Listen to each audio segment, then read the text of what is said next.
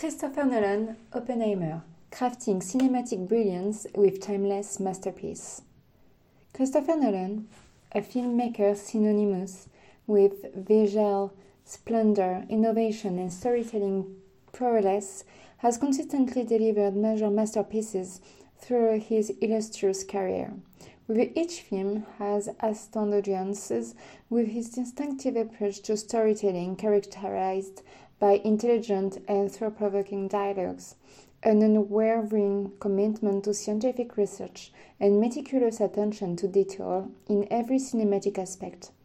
Oppenheimer, Nolan's latest directorial venture, reaffirmed his position as a trailblazer in the world of cinema by pushing the boundaries of brilliance, artistic genius, and success to new heights.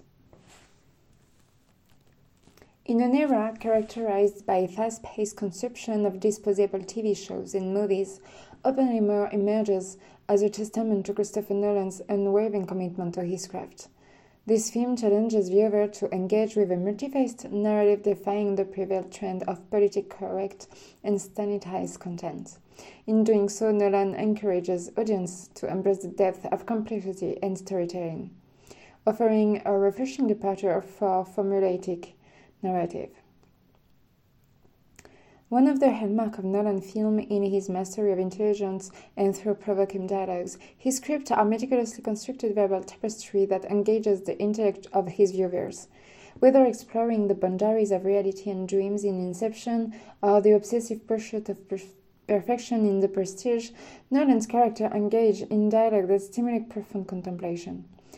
They grapple with complex philosophical and moral dilemmas prompting the audience to ponder the deeper implication of their action.